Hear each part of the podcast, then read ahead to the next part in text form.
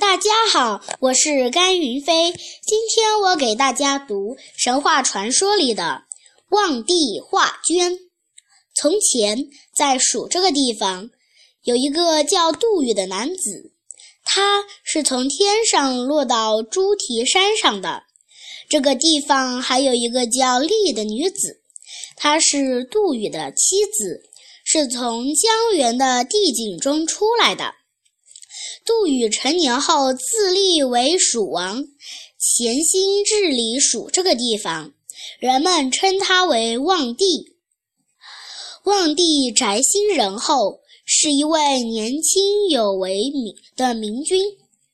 蜀在他的治理下日益强盛，当地的百姓对他十分尊敬。然而，他一直对一件事耿耿于怀，那就是水患。多年来，望帝在治水上面花了不少的心思，然而收效甚微，他为此特别苦恼。一天，望帝去江边查看水情，忽然他和随从发现江中有一具男尸随着水波上下浮动，越飘越远。他赶紧命人把尸体打捞上来，停放在岸边的草地上。令人惊奇的是，那具尸体被抬上岸，经过太阳一晒，竟然活了过来。他坐在草地上，告诉众人，他叫鳖灵，是楚国人。随从连忙把事情报告给望帝。望帝听后也觉得十分神奇，就走过去和他攀谈。望帝发现这个人有思想，善言谈。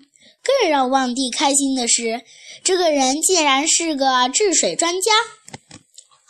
望帝不是正为治水发愁吗？这个人的到来好比是雪中送炭。望帝想，这肯定是上天看我蜀国水患连年，可怜我蜀国的百姓，才给我送来这么一个助手。于是，望帝立即将这个来历不明的人封为宰相。不久，当地又发了水灾，望帝派鳖灵前去治理。鳖灵不负众望，扩宽了巫峡，使长江得以顺流而下，平息了水患，保住了蜀国百姓的生命财产和安全。全国百姓因而称他为蜀国的英雄。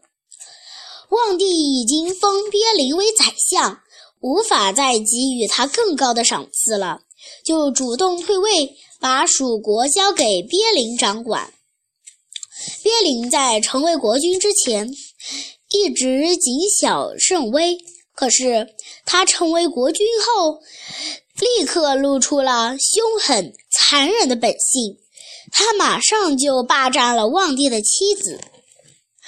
望帝此时已失去权势，心里十分悔恨，却没有任何办法。不久，望帝就抑郁而死。死后，他化为一只杜鹃，日夜哼唱哀伤的哀伤的曲子。听到歌声的百姓都日日思念他。望帝生前爱护百姓，死后虽然化作杜鹃，也没有忘了自己的人民。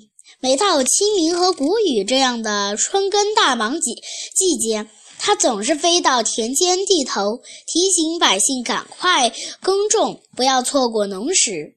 百姓为了感激他，根据杜鹃啼叫的声音，给了给他起了个别名，叫布谷鸟。谢谢大家。